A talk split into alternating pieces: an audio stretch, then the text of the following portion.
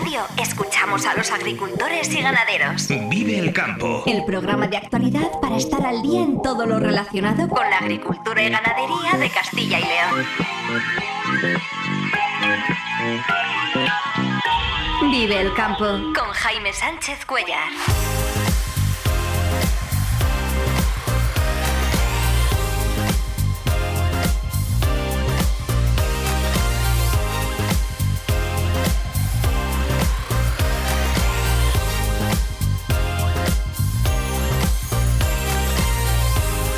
Buenos días, bienvenidos al programa Vive el Campo aquí en Vive Radio, con puente o sin puente. Hoy es viernes 13 de octubre y a esta hora les contamos lo que está pasando en el sector agroalimentario y cómo afecta a los agricultores y ganaderos de Castilla y León.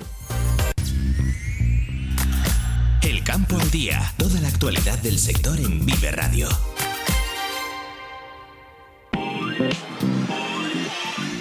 Convocadas las ayudas de la Junta para la mejora de las explotaciones agrarias e incorporación de jóvenes con una partida global de 120 millones. Las explotaciones pueden solicitar hasta 200.000 euros y los jóvenes que se incorporen 100.000 euros. El plazo termina el 29 de diciembre y se esperan numerosas solicitudes porque la última convocatoria fue de hace dos años.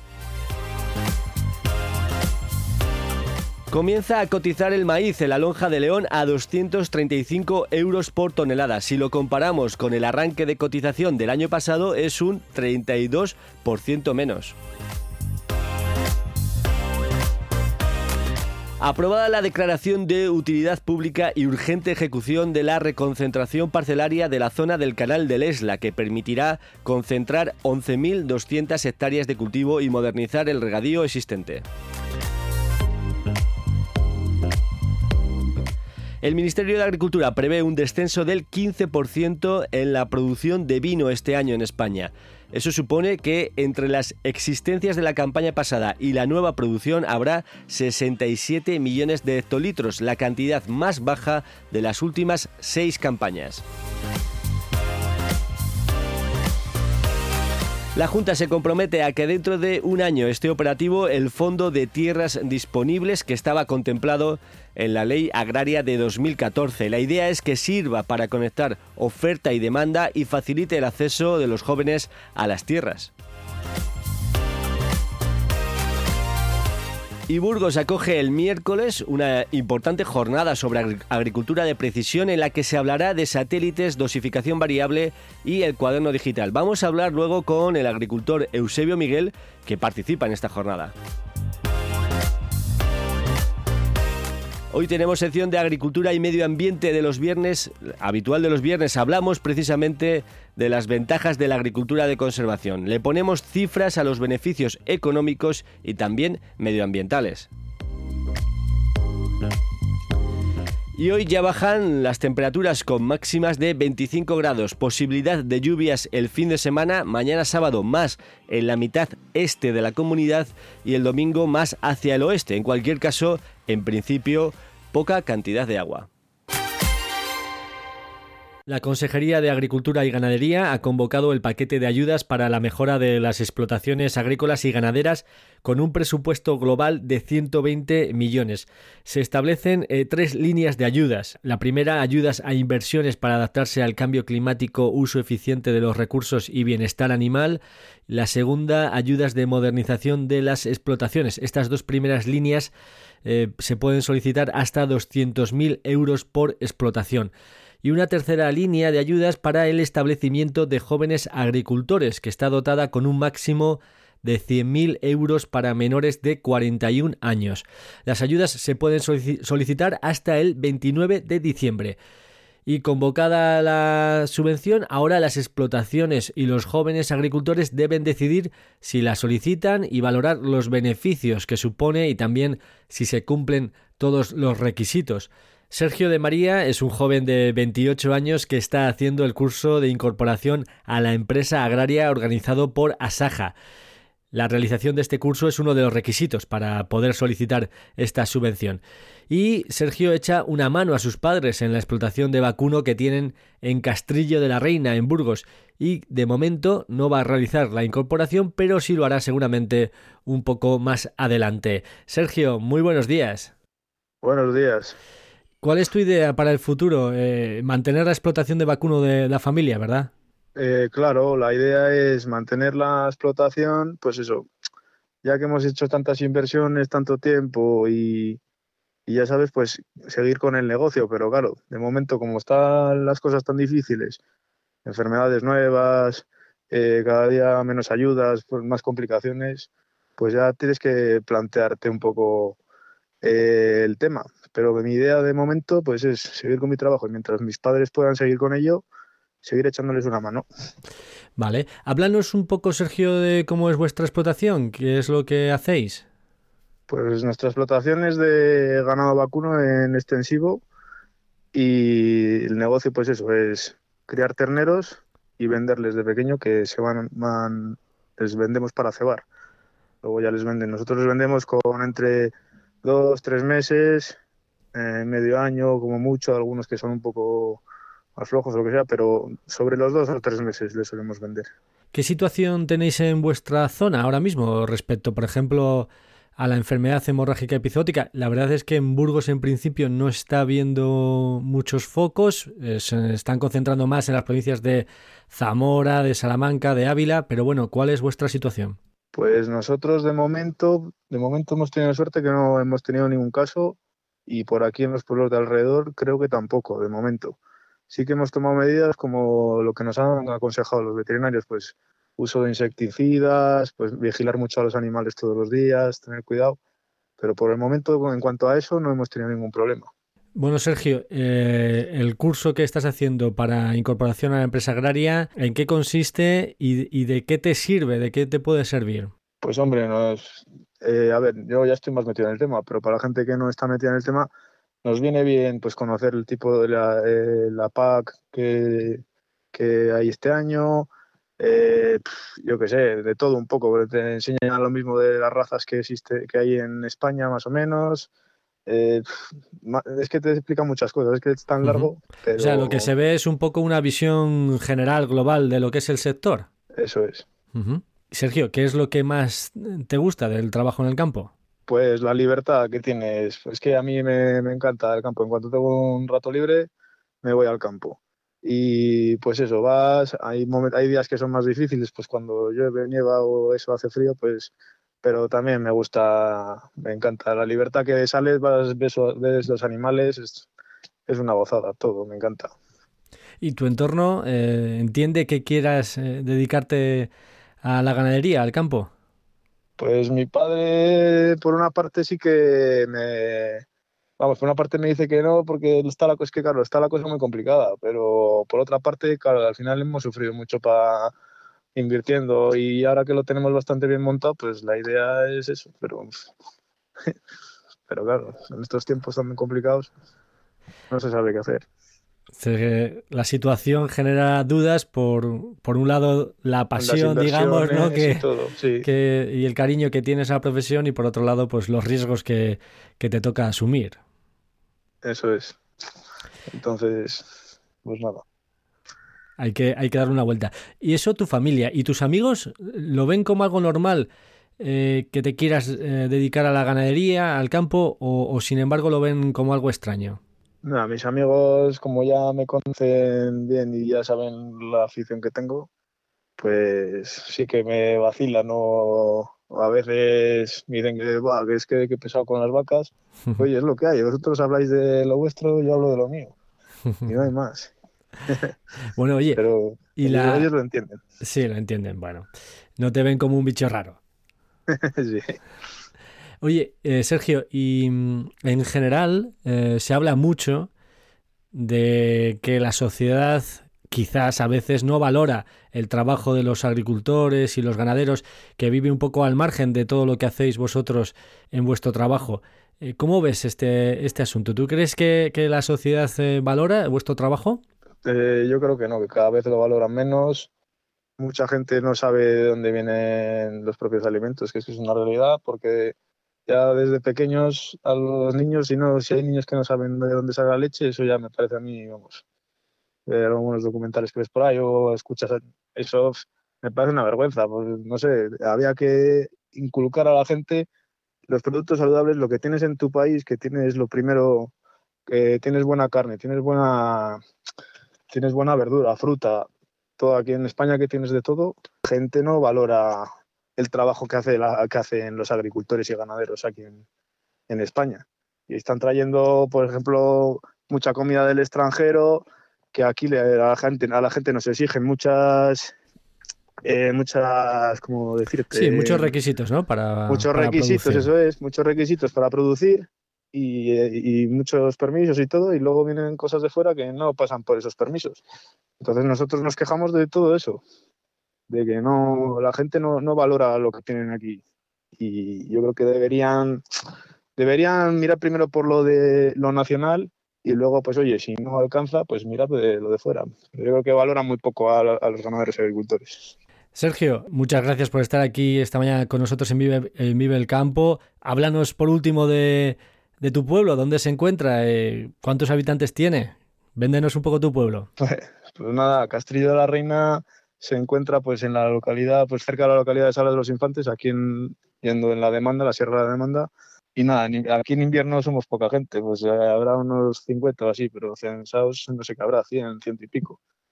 Y nada, es un pueblo muy bonito, la verdad, que invito a la gente que venga a que se pase, que se pasen por, por el bar, que hacen una cecina y un embutido muy bueno en la cueva de Ra.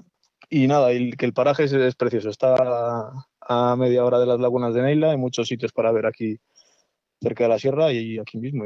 y en agosto hacen un, hacen un teatro de sobre los siete infantes de Lara que tiene mucha fama y también les invito a la gente a que vengan a verlo. ¿Hay más eh, jóvenes como tú dedicados a, la agricultura o a la ganadería? Eh, aquí en Castrillo sí hay otro un poco más mayor que yo, bueno, ya tiene ya algún año más, pero también lo, así parecido a mí. Lo que pasa es que él también tiene su trabajo y, lo compagina con esto.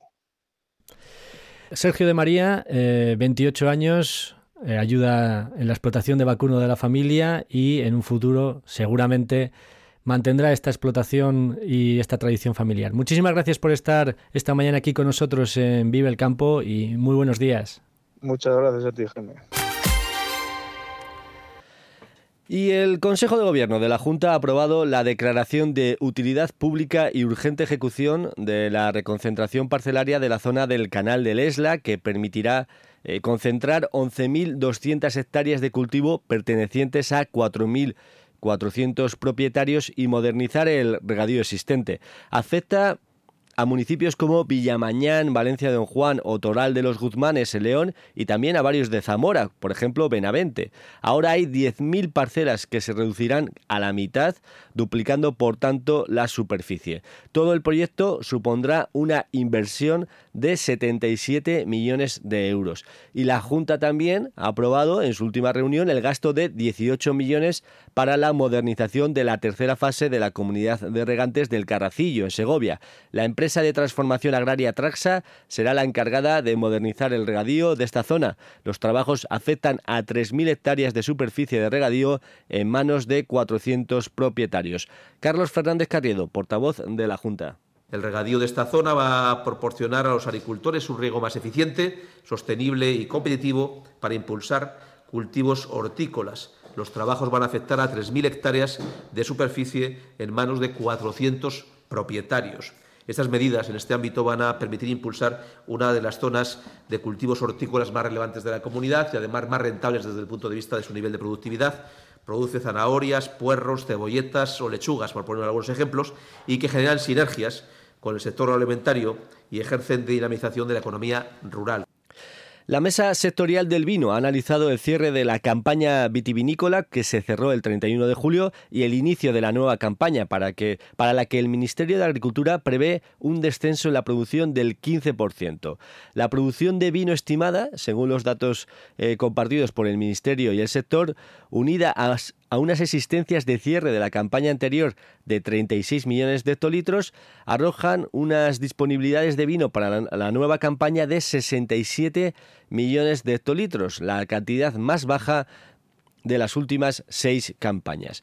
Y la Consejería de Agricultura eh, prevé que el decreto que regulará el Fondo de Tierras Disponibles, recogido en la Ley Agraria aprobada en 2014, se publique en el plazo de un año.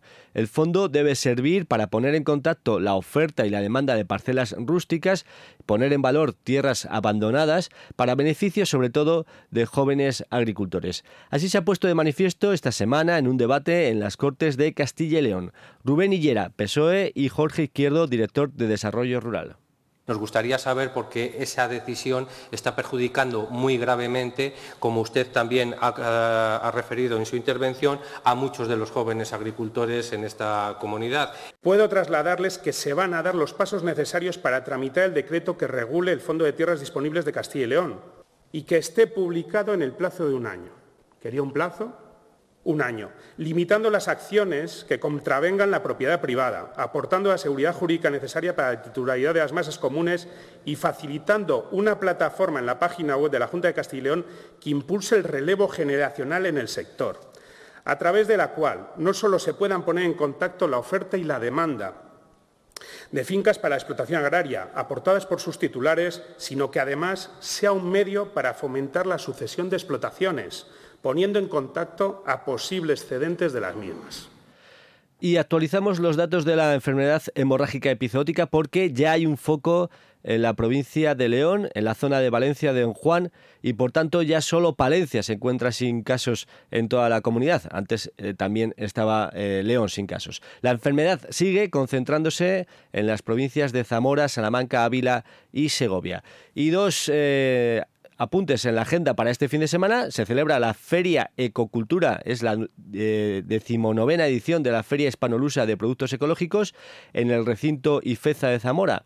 Actividades paralelas como conferencias, mesas redondas, talleres, degustaciones, catas dirigidas, encuentros temáticos, fin de semana completo en Zamora. Y también el domingo se celebra la fiesta de la vendimia de la denominación de origen Arlanza, en Quintana del Puente, en Palencia. Somos Campo. En Vive Radio escuchamos a los agricultores y ganaderos.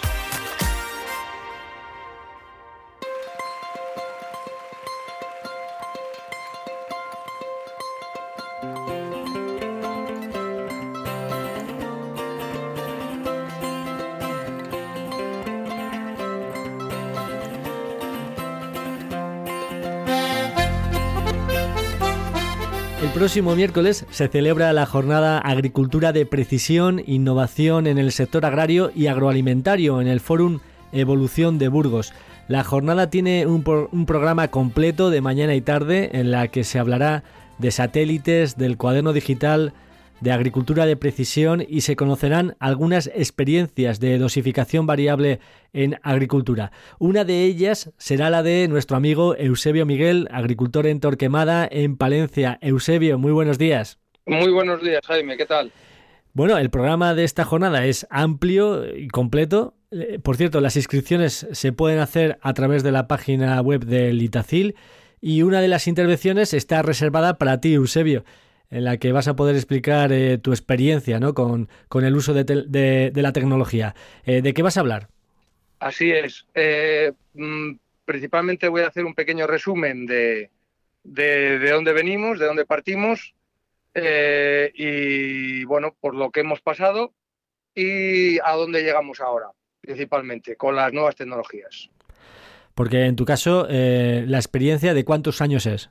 Pues como mm, comenté en su día, eh, en una pequeña entrevista también que me hicieron por, por, temas de los TIC, eh, pues eh, digamos que generando datos y manejando este tipo de tecnologías, no tan, a lo mejor no, no llegando a donde estamos llegando, efectivamente, pero bueno, fueron los comienzos y por eso lo comento, pues fue por el año 91-92 que el primer el primer tractor ya venía con, un ordenador donde nos daba datos de consumo, horas, consumo por hectárea eh, control de patinajes y demás, eh, sin llegar a la sofisticación, claro está, de, estos últimos años, que es donde digamos que está pegando el verdadero, el verdadero paso grande en las nuevas tecnologías en agricultura. Pero bueno, generando datos y aprendiendo desde el año 91-92, que es el primer ordenador donde, donde veíamos cosas que, hasta entonces no, no veíamos. Ese es el primer paso, la primera vez que recogiste datos.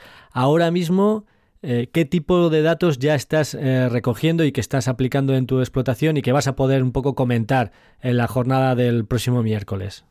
Pues sí, eh, en, la jornada del próximo miércoles, como bien dices, vamos a poder o va a poder ver la, gente en directo, pues mm, la forma de tratar eh, fincas eh, eh, de una forma convencional, como se ha estado haciendo hasta ahora, sin, las herramientas de la digitalización, en contraposición de una de la misma finca partida, trabajando ya con, esas herramientas, donde bueno, coincidieron la prueba ejecutada, por ejemplo, estaba en dos, va a haber varias, pero bueno, dos de ellas fueron ejecutadas en 2018 eh, otra en 2019 con los precios del 2022 para que haga todavía eh, como más daño, digamos. Ver la comparativa, ¿no? De nuestro sector, claro, claro, claro, claro, efectivamente, que no es nada, o sea, que no es nada eh, de otra galaxia, que, es una cosa real, es una cosa real que nos está sucediendo eh, bueno, pues en la vida real de la, de la explotación agrícola, efectivamente, no es nada ficticio. Porque quizás la principal ventaja del uso de esta tecnología es el ahorro económico que se produce en cuanto al gasto de insumos. Digamos que eh, vamos a pasar, efectivamente sí, eh, pero vamos a pasar o a dejar de ver, decir, bueno, pues yo quiero coger eh, o intentar, intentar tener una producción, vamos a poner en secano, en regadío, en lo que sea, ¿no? La máxima producción, eh, bueno, pues sabemos que con temperatura, con agua, con un buen suelo, con una cantidad eh, determinada de abonos, de productos fitosanitarios y demás, podemos ir a un, a un nivel de producción X, ¿no? Tanto en secano como en regadío. Eh, pero bueno, en este sistema, con estas herramientas, lo que vamos a hacer es intentar sacar, a lo mejor no llegar a ese, a ese, a ese nivel tan alto, vamos a intentar sacar el máximo, pero siempre, siempre, siempre con el mínimo impacto, eh, tanto en el bolsillo como en el medio ambiente, o sea, ajustando el máximo eh, los inputs. Y ese es, ese es el, gran avance de, de, estas nuevas tecnologías, el poder, el poder sacar el máximo siempre con el mínimo eh, consumo de inputs, con el mínimo eh, impacto económico y con el mínimo impacto medioambiental. Esa es la clave. Por tanto, no se trata de buscar el, máximo rendimiento de la parcela, digo en cuanto a producción, sino el máximo rendimiento de la parcela en cuanto a beneficio. Correcto, esa es la clave, tanto en el secano como en el regadío. Esa es la clave. Muy interesante. Bueno, conoceremos entonces en la jornada del miércoles los detalles y cómo se afina y cómo se ajusta eh, toda esta tecnología para poder conseguir estos resultados. Por lo demás, Eusebio, bueno, ¿cómo ha terminado la campaña en vuestra zona y con qué tareas te encuentras ahora mismo? Bueno, la campaña de, la cosecha de cereales, leguminosas y demás, pues eh, bueno, pues fue una, campaña mala, la verdad. Eh, donde intentábamos por todos los medios conseguir eh, producir para, tener semilla. Esa era la preocupación número uno de, todos. Y, bueno, eh, el girasol, que es donde nos encontramos, casi pues ha sido una, una, campaña, digamos, mediana, mediana, sí, unas producciones medias, pues pueden rondar entre los 800 y 1000 kilos, ¿verdad? Habrá parcelas, pues, pues dependiendo de, las parcelas, dependiendo de los lotes, si es arcilla, pues igual pues un poco menos por, por, el problema de la nascencia, si es franca, pues, pues un poco más porque ese problema no le tiene. Y, bueno, pues se puede decir que es una cosecha media y ahora pues ya la gente ya está con el chip eh, en, la, en la siembra, ¿no? Ya están mirando cómo están las fincas, cómo están los suelos, eh, la logística de los abonos, la logística de las semillas, y es donde ahora mismo nos encontramos. Y buscando también semilla, que en algunos casos aunque creo que no es el tuyo, eh, por ejemplo, con el tema de la leguminosa, pues que no está fácil conseguir, conseguir la semilla, la verdad. Efectivamente, eh, claro, las producciones eh, en cereal, pues, pues siendo una mala cosecha, pues, pues nos han dado para, para conseguir semilla, en la mayor parte de los casos, pero la leguminosa, pues no ha sido el caso, se ha quedado muy corta. Yo he hecho la culpa a la genética, pero llevo muchos años mirando en ello pero bueno, eh, pero... es la, situación que al menos tenemos este año 2023. Eh, lo dicho, el próximo miércoles 18 de octubre, jornada sobre agricultura de precisión, innovación en el sector agrario y agroalimentario, se celebra en el Fórum Evolución de Burgos, jornada de mañana y tarde, programa bastante completo. Y entre las ponencias que se van a, presentar en la jornada, la de Eusebio Miguel, que nos expondrá eh, su experiencia con el uso de la tecnología. Eusebio, eh, muchísimas gracias por estar una mañana más aquí en Vive el Campo. Muy buenos días. A ti, Jaime, por ser altavoz de, de nuestro sector. Muchas gracias. Vive el Campo con Jaime Sánchez Cuellar, aquí en Vive Radio.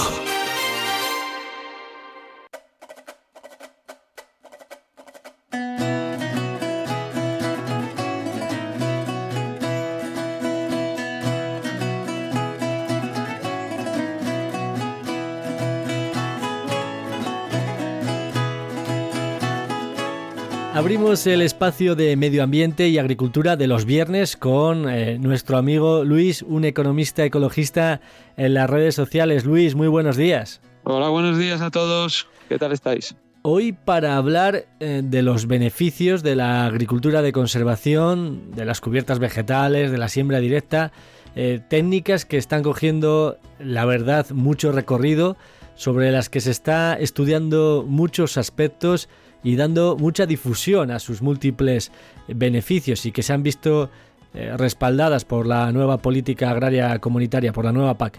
Así, así es. Cada vez más agricultores se están, se están sumando a este tipo de técnicas que vamos a mencionar ahora. ¿Por qué, por qué son tan interesantes estas prácticas? Sobre todo creo que te quieres centrar en, las cubiertas vegetales. ¿Qué aspectos son los que más te llaman la atención?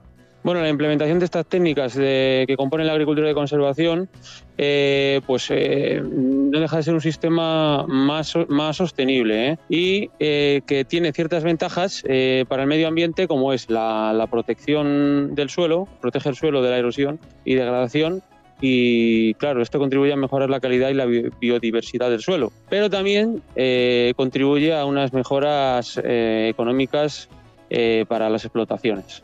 Por tanto, tenemos beneficios medioambientales y también económicos. Esto encaja muy bien con tu perfil de un economista ecologista. Claro, este siempre lleva acarreadas unas, unas ventajas eh, eh, económicas también. De todas las prácticas eh, que has podido ver de la agricultura de conservación, ¿cuál es la que en principio te llama más la atención o quieres hablarnos hoy? Queríamos eh, hacer un poco más hincapié, sobre todo en el tema de la cubierta vegetal, aunque ya sabemos que bueno, la, agricultura de conservación lleva es la aplicación de varias de varias técnicas, ¿no? Pues la, tener el suelo cubierto el mayor tiempo posible, por ejemplo, para protegerlo, como decíamos, de la erosión, del sol, etcétera, de los vientos. Bueno, hay otras técnicas, ¿no? De mm, minimizar el laboreo, la siembra directa, la rotación de cultivos. Pero queríamos eh, hacer una de, las, una de las técnicas que más repercute en esta protección del suelo es el sistema de las cubiertas vegetales, que, trata de, pues eso, de, cultivar tanto en cultivos eh, leñosos como, como, herbáceos, sobre todo se usa en cultivos leñosos tipo el olivar, el viñedo, el almendro y los frutales, pues eh, hacer una cubierta vegetal en las calles entre los árboles para proteger el suelo, que esas, esas digamos, vegetación que hay ahí pues puede ser tanto cultivada o puede ser también espontánea. Con estas cubiertas vegetales conseguimos esa una de las de los principios de la agricultura de conservación, que es tener el, suelo cubierto el mayor tiempo posible durante, durante el año. No solo con el cultivo que nos interesa cosechar, sino eh, con otros cultivos que pueden prestar un servicio a ese, a ese cultivo que se cosecha. Que gestionado adecuadamente, Jaime, no genera competencia directa en, lo que respecta al agua y a los nutrientes con los cultivos esenciales, ¿no? En, ciertos momentos del año donde a lo mejor el agua es, puede, puede escasear más. Bueno, esto es un poco la teoría, hasta aquí la teoría de los supuestos beneficios de estas técnicas, pero vamos a ver ahora los datos, Luis. Eh, a ver si nos puedes poner datos de qué ventajas eh, medioambientales y económicas, como explicabas antes, pueden tener llevar a cabo todas estas prácticas. Sí, mira, eh, un resumen de lo que son las mejoras, digamos, económicas. se habla de entre un 5 y un 10% de mejora de la producción. Pero vamos, vamos a desglosar un poquito los datos y vamos a hablar primero de las, de las ventajas medioambientales. Mira, eh, una de ellas, eh, por ejemplo, la reducción de erosión se puede reducir en, un 95%. En España se estima que, cada año se pueden perder unas 7 toneladas por hectárea de, suelo fértil. Aumento de la fijación del CO2, que siempre acabamos mencionando esto tan importante, Jaime. Pues mira, un aumento de, 3 toneladas eh, por hectárea al año y esto contribuye a la mitigación de la huella de carbono. Otro, el incremento de, en un 40% de la materia orgánica, es decir, nutrientes para, para el suelo. Todos estos efectos se notan a medio y largo plazo. Pues esto dota a los suelos de una mayor resistencia y a los cultivos frente a efectos bruscos del clima que tanto, que tanto nos están ahora amenazando y también una reducción del, encostramiento y la reducción de la, salinidad en un 50%, otro dato a tener en cuenta. O sea que los estudios demuestran eh, beneficios muy claros de esta técnica, eh, reducción de la, erosión, una cifra muy importante, el 95% se reduce la erosión, fijación de carbono, así que convertimos al suelo en un sumidero de carbono, que esto también eh, es una de las beneficios que puede aportar la agricultura a la, a la lucha contra el cambio climático, eh, aporte de materia orgánica eh, y, por supuesto, eh, un, tema, un aspecto económico con esa mejora de, de la producción y por tanto del rendimiento y más, más ingresos para el agricultor. Esto es lo que siempre quiero hacer yo, Jaime, ¿no? que siempre que se llevan a cabo pues, medidas para, para, para, el cuidado y beneficio de, pues, del, del, medio ambiente, eh, pues siempre eh, también nos beneficia a nivel económico. Y pues mira, las ventajas económicas eh, estimadas ¿no? con la, implantación de la agricultura de conservación puede ser de una reducción de, de un 54% del consumo de gasóleo, sobre todo en la parte del, del de minimizar un poco el laboreo, ¿no? Se deja de consumir una media de 26 litros por hectárea de gasóleo. Una reducción de un 50% eh, también lo estaba diciendo, ¿no? En, horas de trabajo, ¿no? Puede ser entre un 25 y un 50%, eh, que esto supone pues un ahorro en una media de un 3,6 horas por hectárea frente a los manejos de laboreo normal o tradicional. Y por último, eh, una mejora de un 50% en la rentabilidad. Fíjate, de 70 euros por hectárea. Puede llegar a ser de 70 euros por hectárea, que es un ahorro de costes entre un 10 y un 20% según cultivos. ¿eh? Bueno, pues eh, aquí están los datos expuestos respecto a los beneficios medioambientales y a los beneficios económicos que tiene eh, el desarrollo de estas técnicas de la agricultura de conservación por las que se está apostando, la verdad, eh, con bastante intensidad en los últimos tiempos. Veremos su recorrido, su recorrido dentro del sector agrario, pero aquí están los datos que nos acabas de exponer. Luis, eh, muchísimas gracias por estar un viernes más con nosotros. Luis, un economista ecologista en las redes sociales. Que tengas muy buen día y muchísimas gracias. Igualmente, gracias a vosotros, a vosotros gracias a, la radio, a Vive Radio. Vive Radio te ofrece la información actualizada de los mercados.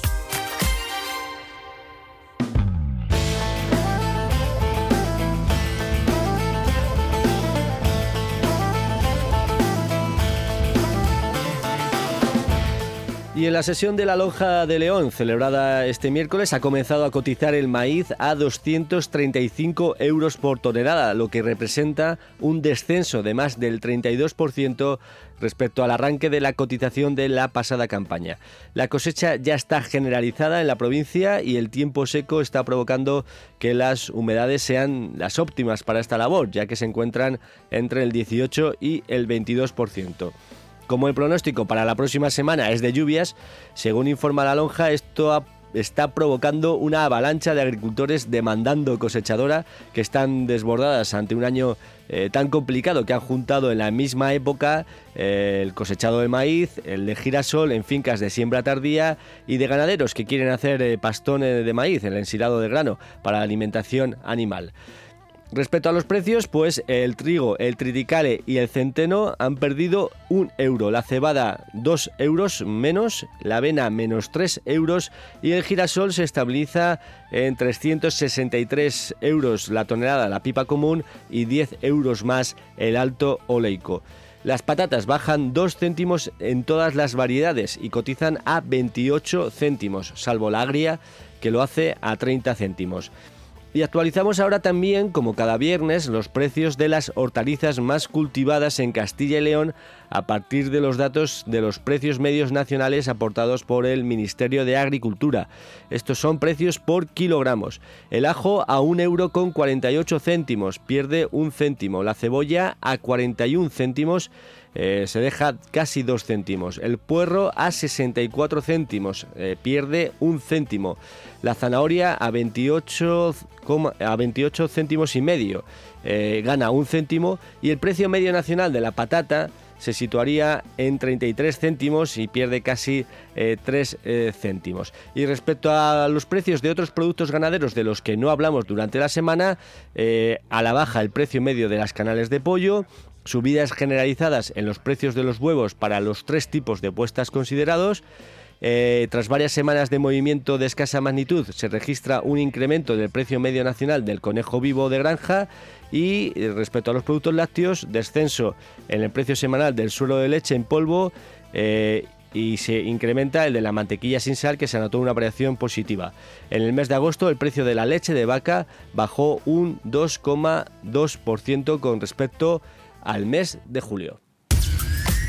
Vive el tiempo en Vive Radio. Hoy ya bajan las temperaturas con máximas de 25 grados, eh, posibilidad de lluvias el fin de semana, mañana sábado más en la mitad este de la comunidad y el domingo más hacia el oeste. En cualquier caso, en principio, eh, poca cantidad de agua durante el fin de semana. Será el lunes cuando existe más probabilidad de lluvias generalizadas en toda la comunidad con chubascos que pueden ser localmente moderados.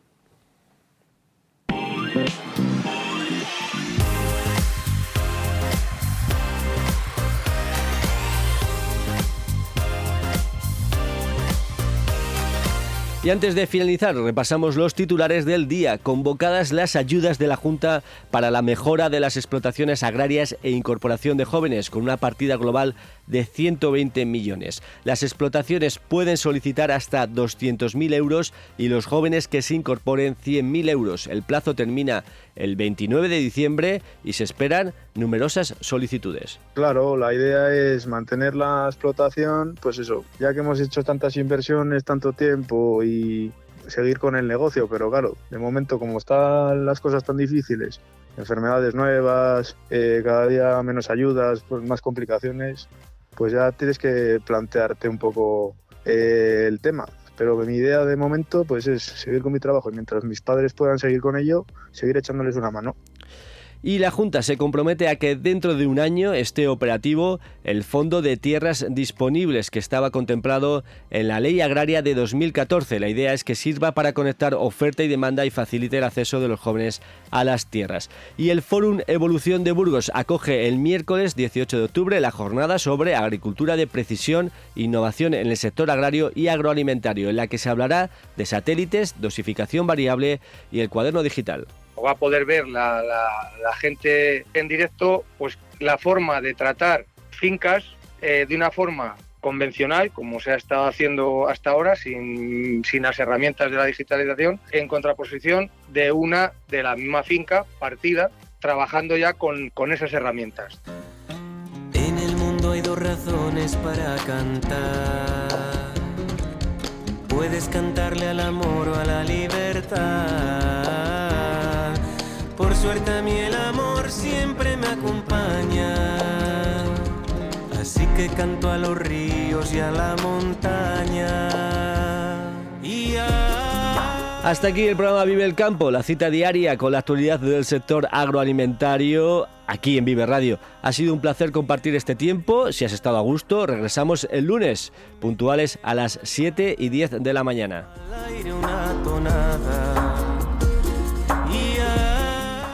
Esta semana nos ha acompañado en nuestra despedida Rodrigo Cuevas, eh, que por cierto acaba de ganar el Premio Nacional de Músicas Actuales 2023. Recibe un saludo de Ángel de Jesús en el control técnico y de quien nos habla, Jaime Sánchez Cuellar. Muy buen fin de semana para todos.